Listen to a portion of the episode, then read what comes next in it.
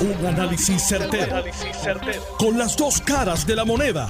Donde los que saben no tienen miedo a venir. tienen miedo a venir.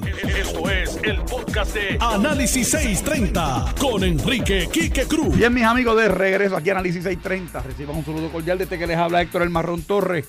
En compañía hoy de mi querido amigo Juan Luis Camacho y de el senador Juan Zaragoza, miembro permanente del panel de los viernes. Saludos, senador. Bienvenido a Análisis 630 gracias por la oportunidad, eh, como siempre. Saludos a Ramón, saludos a Juan Luis.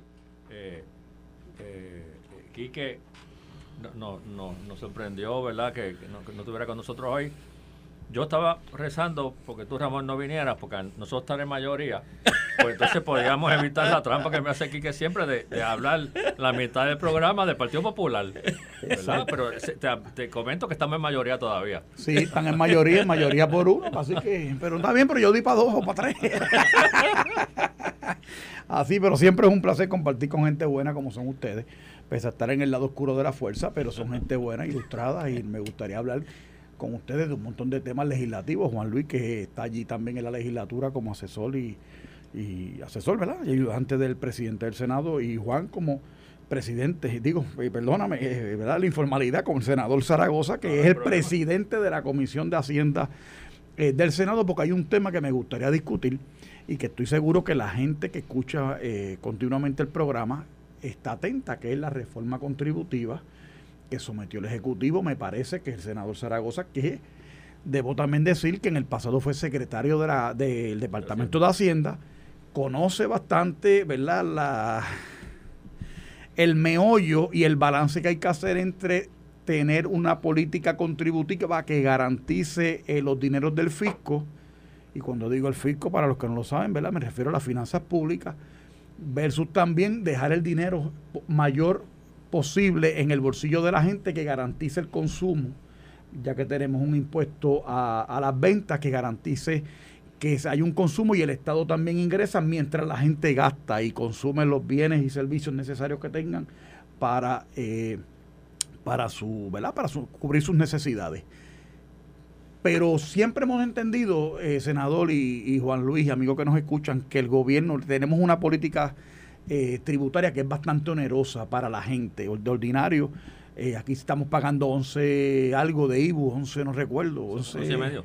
11 y medio, 11.5% de IBU a la venta, ¿verdad? A, todos los, artículos de venta. Creo que el secretario de Hacienda había propuesto en las conversaciones que tú y el, nuestro querido amigo que también es miembro del panel de los miércoles, me parece, el representante Santa eh, había pedido una exclusión de pagar el arbitrio en el muelle, en los muelles, en los artículos Puerto Rico como es una isla, como todos sabemos, aquí se importa un montón de cosas.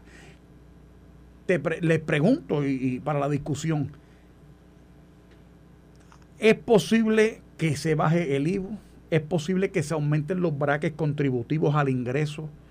¿Cómo es en el, en el nitigriti, en, ¿verdad? en la intríngulis de la negociación que tiene que haber para lograr lo, como dije al principio, tanto el, bienestar del fisco, no quebrar el Estado, pero también darle, ponerle dinero a la gente en el bolsillo de lo que ellos mismos generan. ¿Cómo va a ser esta negociación?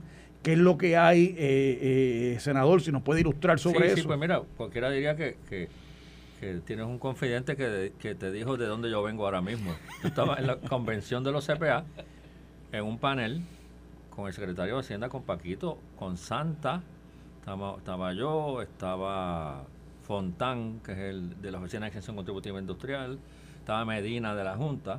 Antonio Medina. Antonio. Y, varias personas de la industria. Y el tema era la reforma contributiva, ¿verdad? La reforma hacia donde va dirigida no, está tocando las tasas del IBU por unas limitaciones que hay, porque eso está ignorado, ¿verdad? Pero sí propone ignorado es comprometido, para la gente que nos escucha, que eso no se puede tocar hasta que se cumpla y se, las obligaciones propone que el, el IBU en los muelles se, se, mueva como estuvo originalmente cuando se hizo el IBU en el 2006, que era que se permitía que la mercancía fluyera a través del canal de distribución con un, un diplomita que se llama certificado de revendedor y que el impuesto se pospusiera hasta el último momento, cuando se fuera a vender, ¿verdad? Eso se cambió un poco antes de yo, de yo ser secretario, cuando estaba Melba, eh, por, por un asunto de captación, ¿verdad? Hace sentido que en una isla, que las cosas no pueden llegar por fax ni por email, pues, pues tú captas las cosas cuando entran, claro. ¿verdad? Y, y, entonces entramos en el sistema que está hoy, vigente todavía, que es un sistema de, de pago y crédito. Me pagas en el muelle y cuando lo vendas coges un crédito, pago y crédito, pago y crédito. E, e, eso, pues, para aquellos que son comerciantes saben que, que te crea unos problemas de, flujo de efectivo, ¿verdad? Porque tienes que pagarlo adelante. Aunque lo acreditas, pero tienes que pagarlo adelante. Eh, entre las cosas que yo le di la bienvenida a la discusión del proyecto es eso, ponernos a discutir si, si, si ya el sistema, si ya hay tecnología suficiente para poder movernos o poder restablecer el sistema viejo. Y para que la gente se recuerde, eh, eh, el problema cuando se puso el IVU, el certificado de revendedor, era que iba eh, el dueño de Camacho Auto Parts, perdón que te use a ti de ejemplo, a una mega tienda y además de comprar unas baterías para revenderla, unas gomas de carro, se llevaba cuatro plasmas. ¿Tú te acuerdas de aquellas escenas?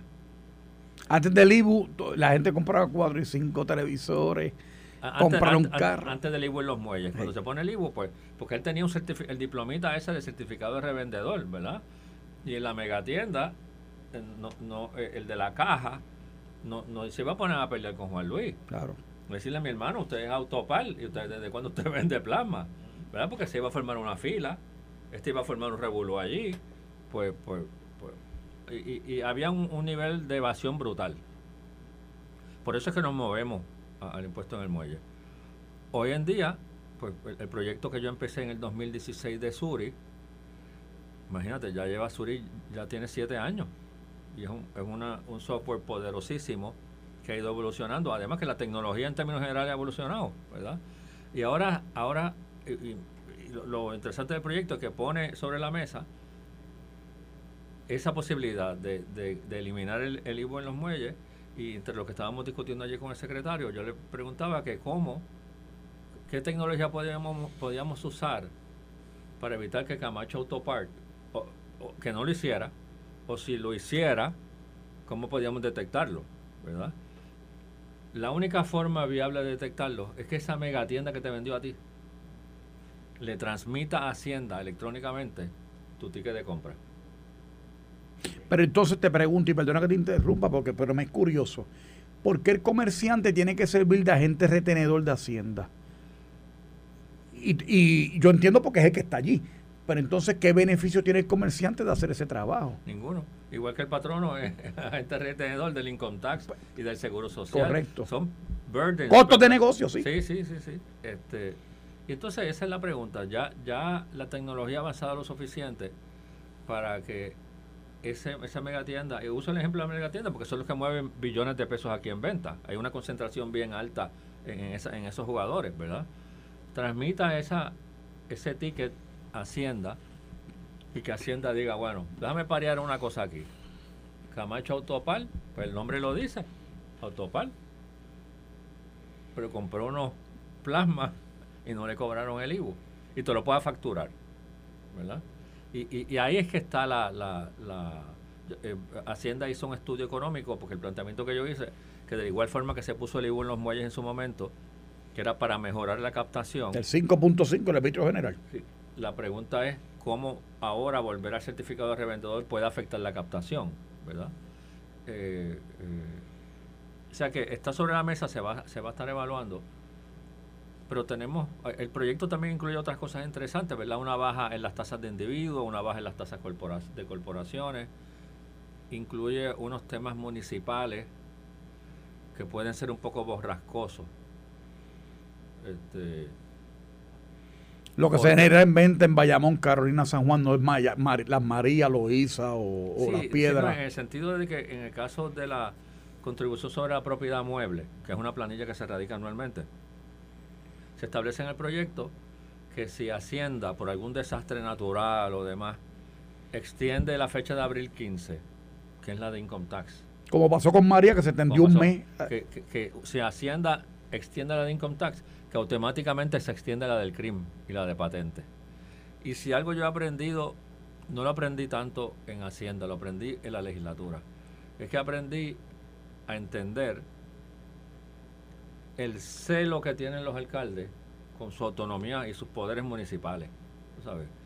Y entender también el recelo que tienen con la intervención del gobierno central, ¿verdad? Y cuando tú le dices a un alcalde que allá el secretario va a tomar una decisión que le va a posponer la fecha de erradicación de sus planillas, y aquí tenemos que entender que planilla es equivalente a cash, o sea, porque con esa planilla va un cheque. Flujo de caja en, pues, comercio. Exactamente. El flujo de caja en el comercio, después el flujo de caja municipal. Pues ahí son unos temas que hay que, hay que hablar. Gritan, gritan. gritan, ¿verdad? Y hay unos temas municipales. Eh, fue interesante la presentación y bastante dura la presentación de Medina. Medina bajó por la goma. Eh, la, la, junta la junta parte y ahí yo creo que es la gran brecha con Hacienda y con el gobierno la Junta está convencida de que estamos en una burbuja. Bueno, perdóname, y yo también, porque los fondos federales de María, esos fondos de recuperación, después que se acaben esos fondos, ¿cuál es el modelo? Rogar que venga otro huracán y nos, nos compromete 50 millones más. En la exposición de motivos del proyecto, pues dice que, ya la economía está fuerte, que se debe esperar, no hay por qué pensar que los recaudos van a bajar. Ahí hay una gran un question mark. Un question mark entre la Junta. Entonces, cuando tú tienes a la Junta que piensa así, pues ya eso, la Junta ve esto con. Eh, está de acuerdo en principio con que hace falta una reforma. Yo creo que eso nadie lo debate. sí, lo que pasa es que la Junta está pidiendo cautela. Suave, porque aquí hay unas una nubes de, de huracán flotando. Está el Medicaid Cliff 2027 algo que la gente que compromete la industria hospitalaria con la quiebra de IMA San Pablo. Hemos visto tres mil y pico de empleados, eh, afecta el mundo laboral. Hay otra situación. Eh, de los 120 billones eh, de fondos federales de reconstrucción, solamente hay comprometidos o usados alrededor de 36. Medina dice, bueno, recuerden una cosa, que aquí puede haber un cambio de administración en el gobierno federal el próximo cuatrenio. Y lo que no se haya usado de esos 120 y pico de billones está sujeto a acción congresional.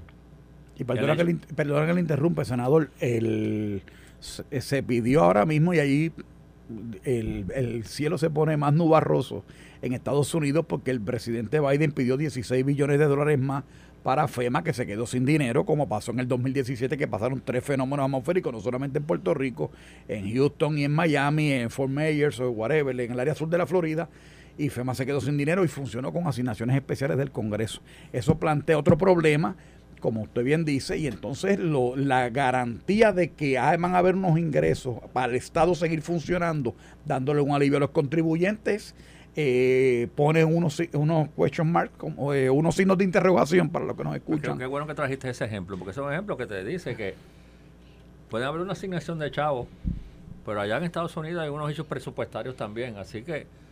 Se está hablando de un nuevo cierre de gobierno, a ese nivel. Así que, tú sabes, no, no hagamos fiesta. Entonces, pues ese es el punto principal de, de la Junta. La Junta dice, oye, vamos suave, vamos suave, porque aquí hay unas incertidumbres por ahí flotando tenemos que recordar que, las pensiones todavía se pagan paygo.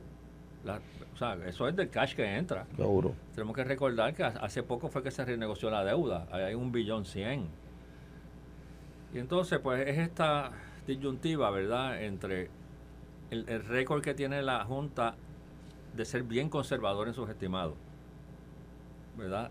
Y el push que está haciendo el gobierno de decir sí podemos hacerlo, confíen en nosotros que ya la, la, la, economía está mejor y, podemos, porque acuérdense que una reforma no solamente afecta un año, sino esa reducción compromete los ingresos futuros, ¿verdad? Eh, y ya hace unas semanas el secretario salió enviando señales de humo que, los recaudos de las foráneas habían bajado.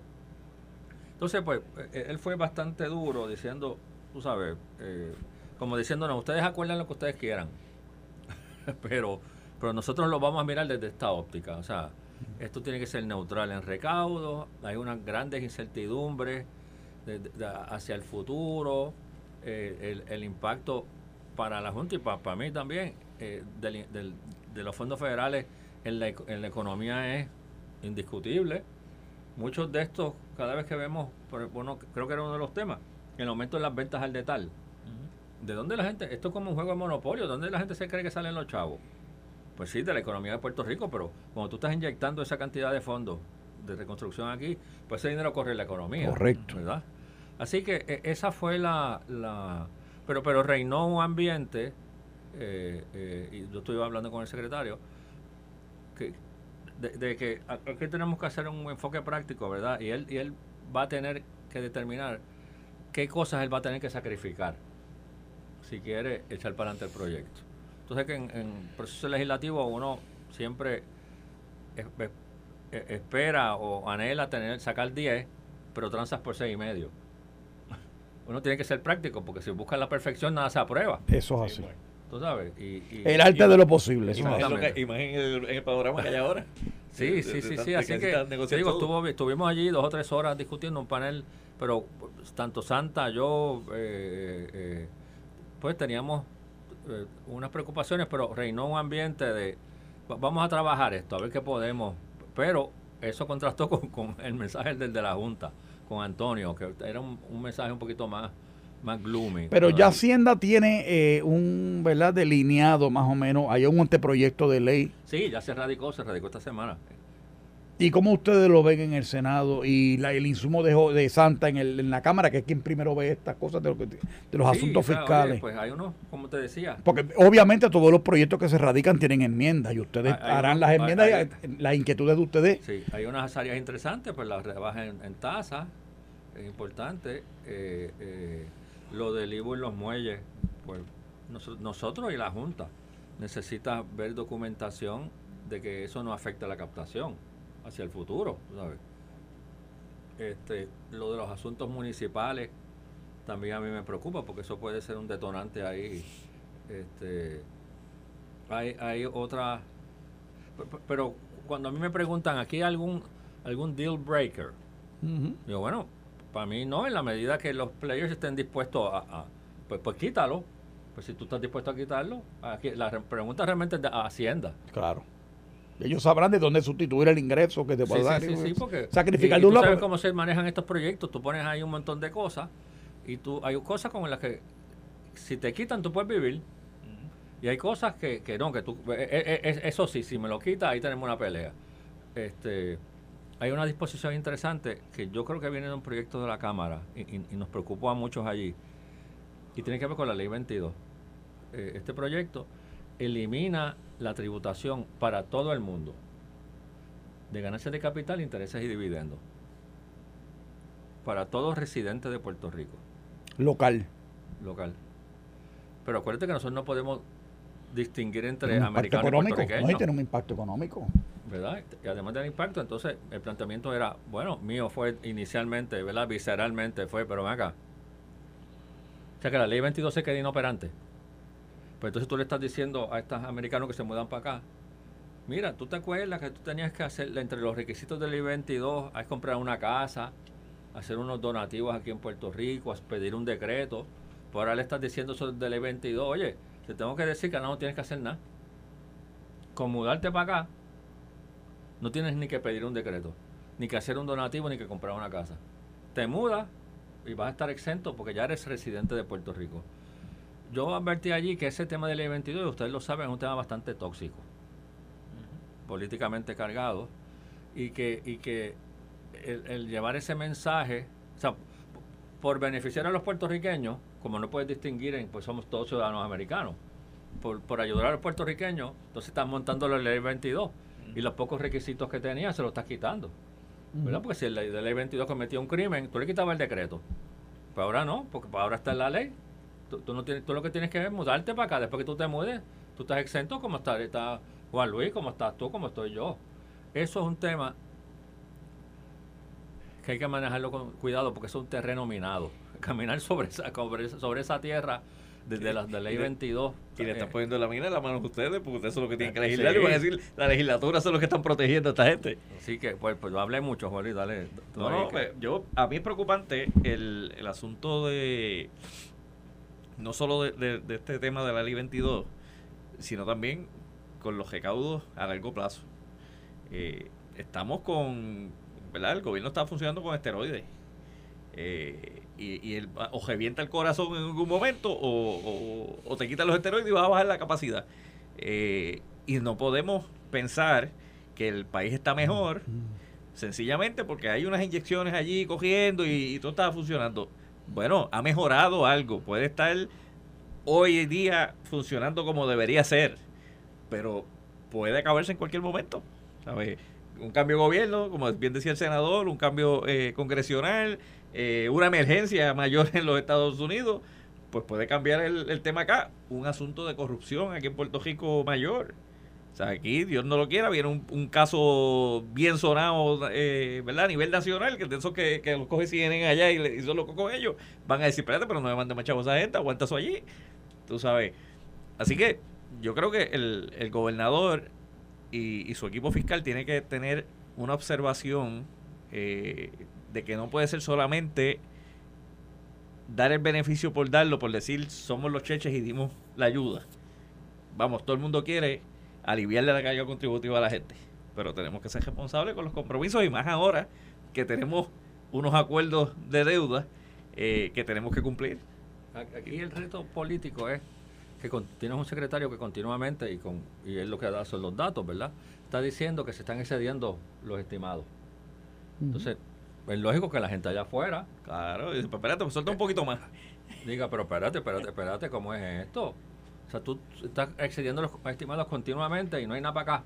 O sea, que es un reclamo legítimo, ¿verdad? Claro. Este, la pregunta es cuánto va a durar esa- esos excesos.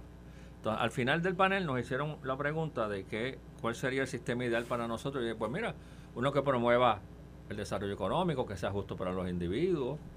Y un tema que le añadía adicional, y es que yo fui secretario, eh, yo tengo ese post-traumatic syndrome, ¿verdad? De- eh, Paquito dijo allí que él tenía 8 mil millones de pesos en la cuenta, 8 mil millones. Yo llegué a tener 20, 20, 19, no mil, 20 Millones.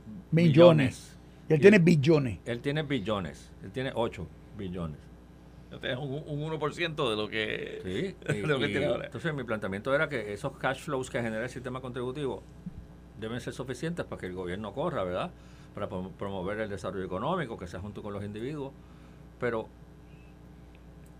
si nosotros nos fuimos a quiebra, oye, tiene que haber aquí un learning curve. Claro. O sea, porque Ah, Una es- lección aprendida, gente, tiene que haber de todo este proceso que ha durado ya bastante tiempo y que los políticos parece que no se han enterado de que en Puerto Rico ese- y ese- hubo una dádiva congresional que se llama la ley promesa que permitió que a los acreedores no se les pagara lo que se había acordado en virtud de esa ley congresional. Y ese es el mensaje subliminal de la, de la Junta continuamente, de que ellos entienden que aquí no hay curva de aprendizaje, ¿verdad? Y, y, y el problema no es que el, perro te muerde, es que te muerda dos veces. Entonces, un planteamiento que yo decía es que esos cash flows deben dar también suficiente para establecer un- un- unos ahorros nacionales. Nosotros, cuando llegó la primera reunión que yo tuve con Mojica, yo le dije que hay una legislación que es de Villafañe y mía que establecía unos pagos anuales al fondo de emergencia y que eso, una vez se empieza a renegociar la deuda, se paró y que deberíamos seguir metiéndole chavo al fondo de emergencia. Lo convencí y se le metieron 600 millones de pesos al fondo de emergencia, que es un fondo para catástrofes, Claro, para cuando la economía está en ciclos bajos, para que sirva como válvula, ¿verdad? Para mí lo ideal sería salir de esta burbuja, donde hay, hay chavos, con un fondo de emergencia que sea equivalente a un año de pago de deuda, que son un millón, un billón uno, y a un año de paygo de pensiones, que son 2.6. Estamos hablando de 3 billones y pico de 3 dólares. billones 7, que si el mundo se cae, Eh, Garantiza un funcionamiento del- de la un cosa. Pero eso son disciplinas presupuestarias que, que históricamente nosotros no hemos tenido, ¿verdad? Yo no sé si me queda tiempo para hacer un cuento. No, no.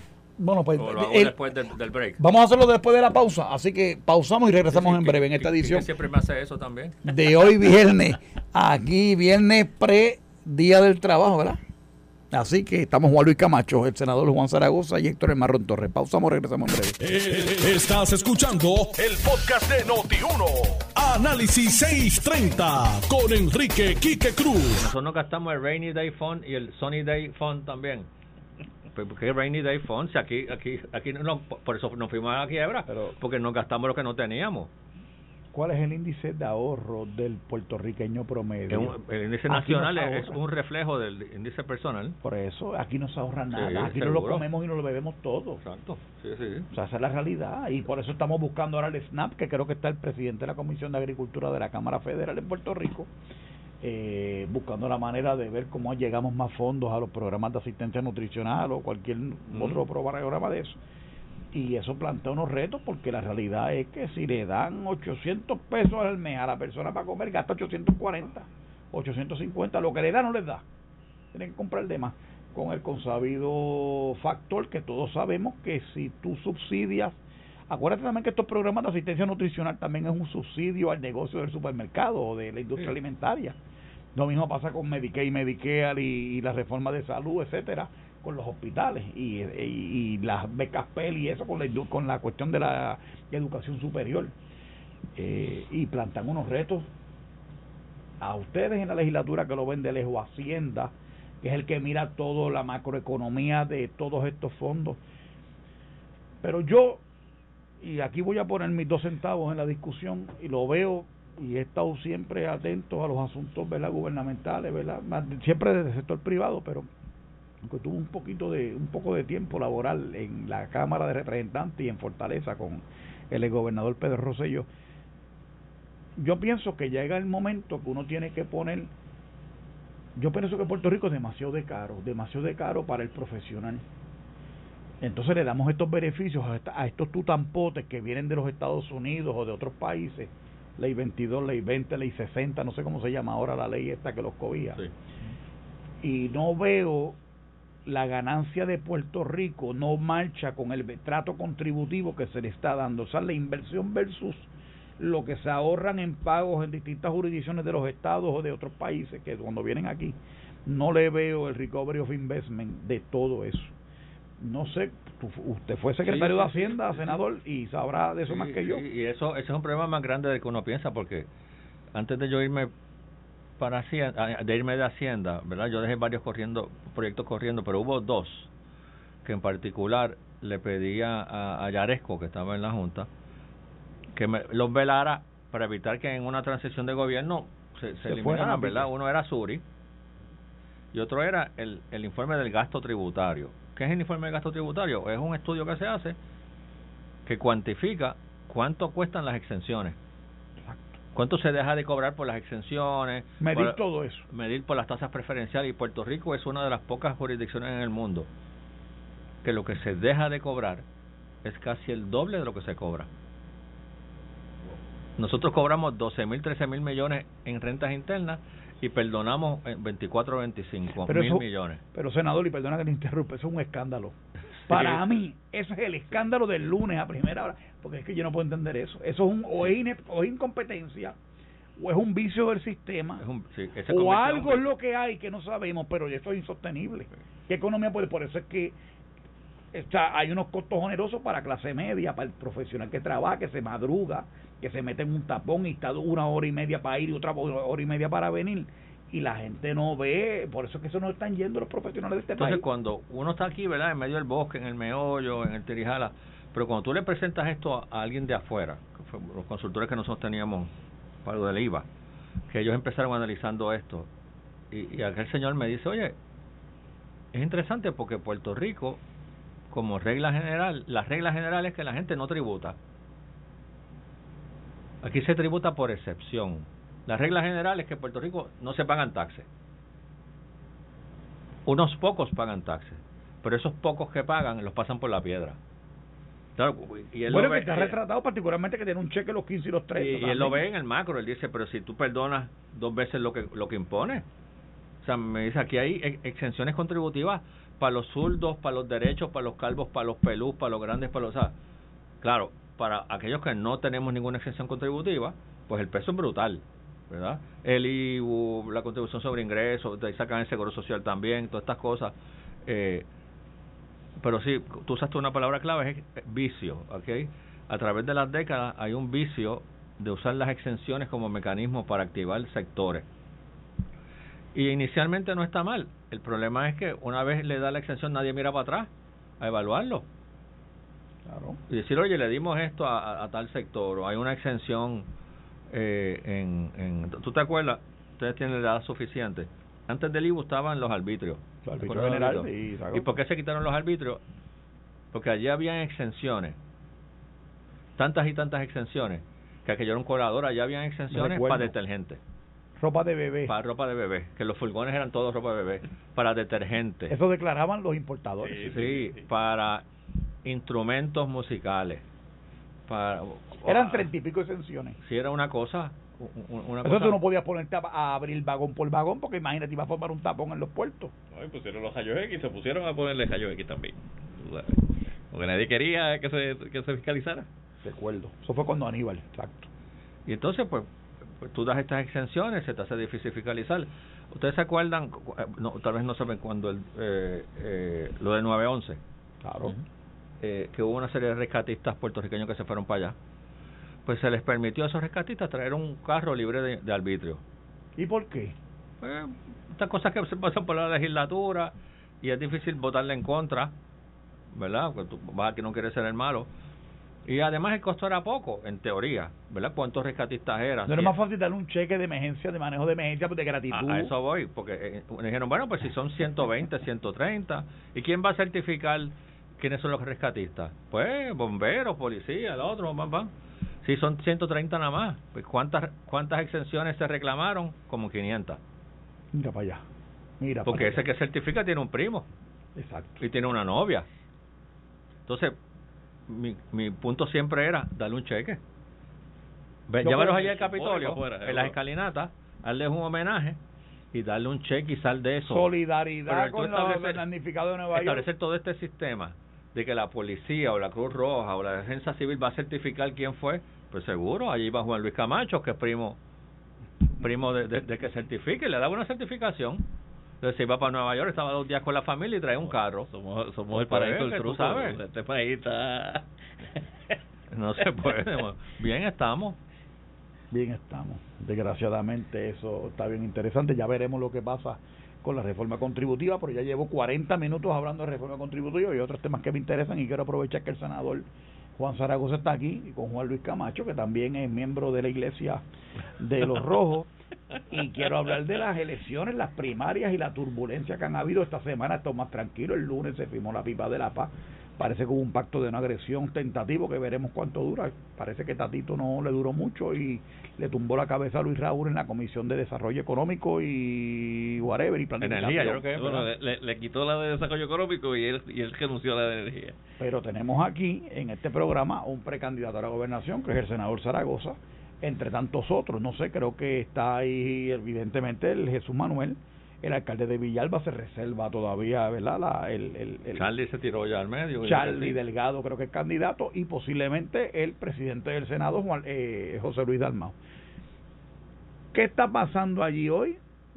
Termina prácticamente después, ahorita ya prácticamente la semana laboral ha terminado hasta el martes, pero cómo están hoy los los, los, los, los vientos en el Partido Popular. antes que, Juan que es el, experto en esto, yo te diría que lo principal es que se oye el, el, el suspiro de alivio de los populares.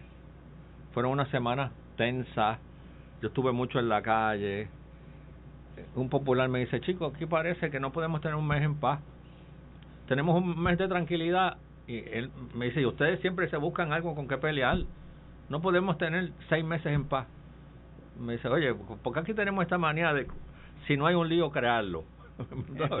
Y pues había este desánimo, tú sabes, eh, eh, entre los populares, y yo creo que esta tregua, el, suspiro masivo se oye, como que, oye, dame un break, por favor, vamos, vamos a organizarnos, vamos, eh, eh, yo, yo, yo siempre, ¿verdad?, recabé la, que, que los compañeros pues recurrieran a la comunicación y, y y dejarán las pasiones a un lado, porque en estas cosas políticas, una vez entran las pasiones, entra este análisis binario que yo llamo, de, de que cuando entran las pasiones, los que están en el conflicto ven esto como que aquí tiene que haber un ganador y un perdedor. Y los conflictos casi siempre no se resuelven hacia el final. En los conflictos casi siempre, lo que se pueden resolver, ambas partes ganan un poco y pierden un poco. Si tú no estás dispuesto a eso y lo ves como que yo tengo que atropellar al otro, pisotearlo, pues entonces no acabamos. Lo que pasa es que, senador, usted es una mente alta y yo no lo conozco, yo no, mira, yo lo he compartido mucho con usted, pero usted es una mente muy alta, muy bondadosa.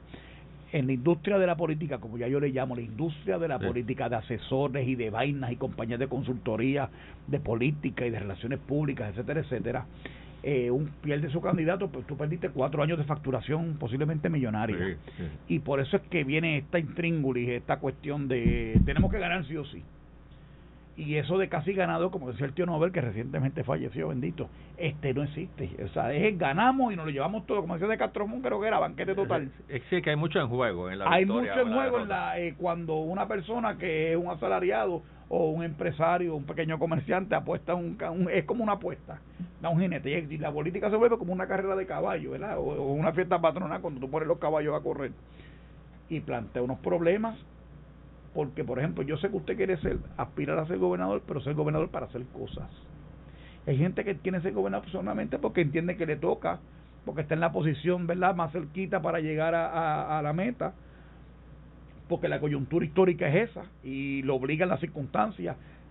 Y a mí me gustaría, pues digo, y es la aspiración que yo que estoy seguro que yo y casi toda la ciudadanía tiene, de que la gente que aspira a las, altas posiciones electivas y a, toda elección, eh, eh, posición electiva, aspira a hacer cosas esta reforma contributiva, eso es lo que me interesa a mí, escucharlos hablar de la educación, el problema educativo que hay en Puerto Rico, el problema de autismo que hay en Puerto Rico, el problema de salud, la, cuestión de que nuestra población cada vez está más envejecida, Medicare, Medicaid, este, todo este problema económico que tenemos.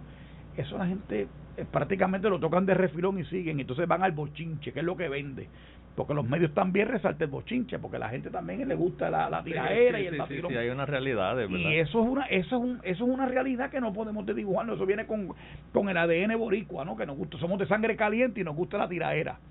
Eh, eh, y así lo veo yo, no sé Juan Luis cómo lo ve, pero, y senador, pero yo eh, recuerdo, eh, o sea, por lo menos cuando usted estaba en el Departamento de Hacienda, que usted siempre fue bien franco y me gustó hablar con usted por eso, porque usted siempre es franco y va por la línea en medio. Pero déjame decirte, esa franqueza me trajo muchos problemas. No, y a mí también me ha traído, por eso me dicen eh, el marrón y me problemas, con medio mundo, pero... muchos problemas no con los PNP, sí, con, los populares. No, no, y a mí también me trajo con los PNP. Tú sabes la cantidad de gente que me decía a mí, Zaragoza, ¿por qué tú tienes que decir eso? Digo, bueno, porque es que es la verdad. ¿Por qué tú crees que yo diga que me invente otra cosa? Me dice, pues entonces no digas la verdad. Digo, pero es que no entiendo. Yo creo que el país ya está listo para oír la verdad. Y después de un proceso de acomodo, pues de, fricciones, pues me, yo no sé si, si entendieron que mi enfoque era el correcto o me tiraron a pérdida. O las dos. O las dos. Un poquito de las dos. Pero mira, déjalo, déjalo, déjalo, déjalo. Pues Juan Luis, eh, eh, la pregunta inicial que me mencionó a mí es cómo están en el ambiente en el Partido Popular. Pues mira, yo te puedo, te puedo hablar por visitas que he estado haciendo en estos días. Eh, yo ayer estuve en Ponce en una reunión de servidores públicos de una agencia, habían sobre 200 personas con mucho ánimo, pero cuando llegaron estaban tímidos.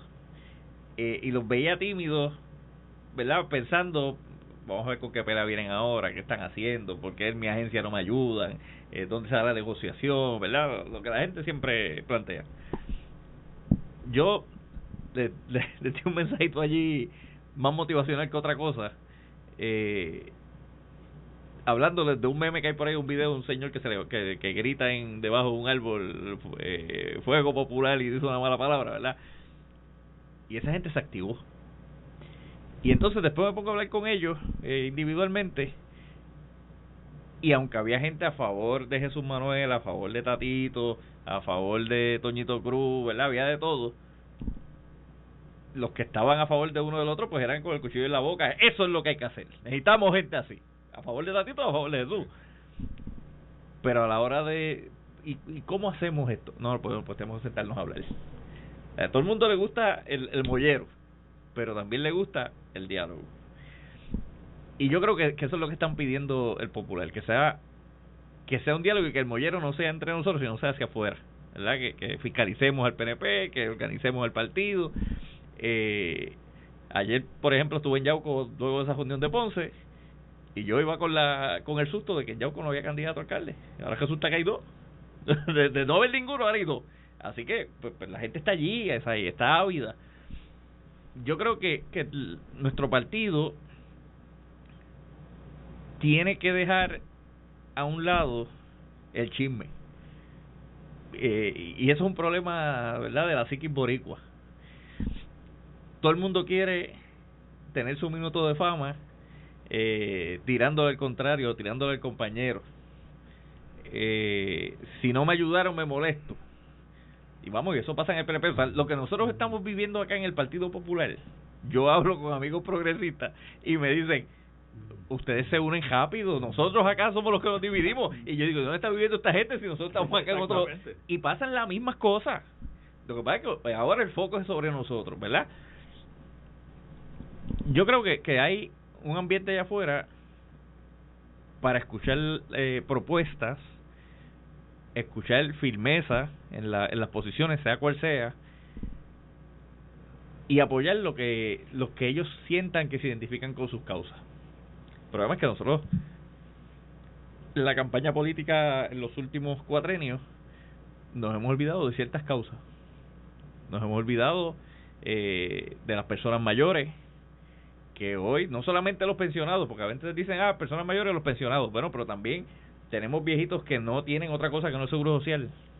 Y tenemos viejitos cuidando viejitos. Hoy yo estaba con el alcalde de Yabucoa, Jafi Zurillo, que le envió un saludo. Y Jafi me decía, mira, yo tengo 300 y pico participantes del programa de damas de llave, pero tengo 150, porque no me dan más chavos. Entonces, tiene que dividir de que pues tú recibes servicio lunes, martes y miércoles y tú recibes eh, martes, y jueves, y sábado, pues, pues es un problema. Y eso, eso son las, las situaciones que yo creo que tenemos que atender.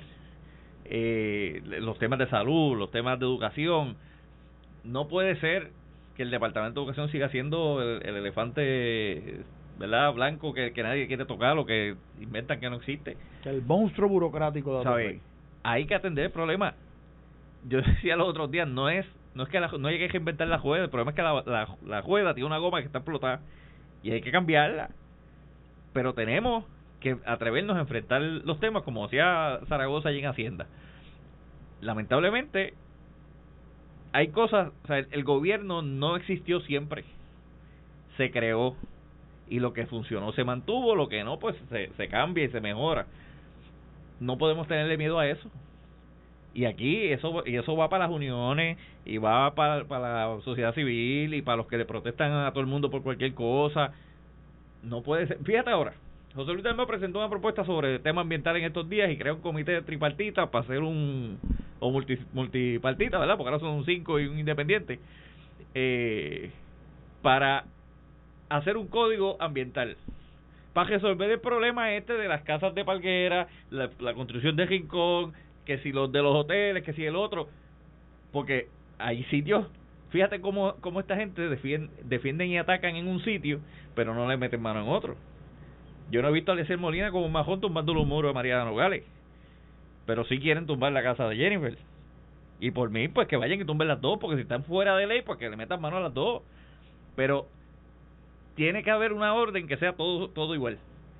Pues tenemos que atender esos temas. ¿Y quiénes son los primeros que están criticando eso? Los mismos ambientalistas. Ah, lo que pasa es que ustedes hicieron leyes que no se ponen en vigor. Pues mira, hay leyes que los legisladores presentan o el Ejecutivo presenta y se llevan a votación y se aprueban y al final, pues, por alguna razón u otra, a veces por desinformación, por falta de interés, porque hay demasiado trabajo y poco personal, por lo que sea, hay cosas que no se cumplen y no se, y no se atienden.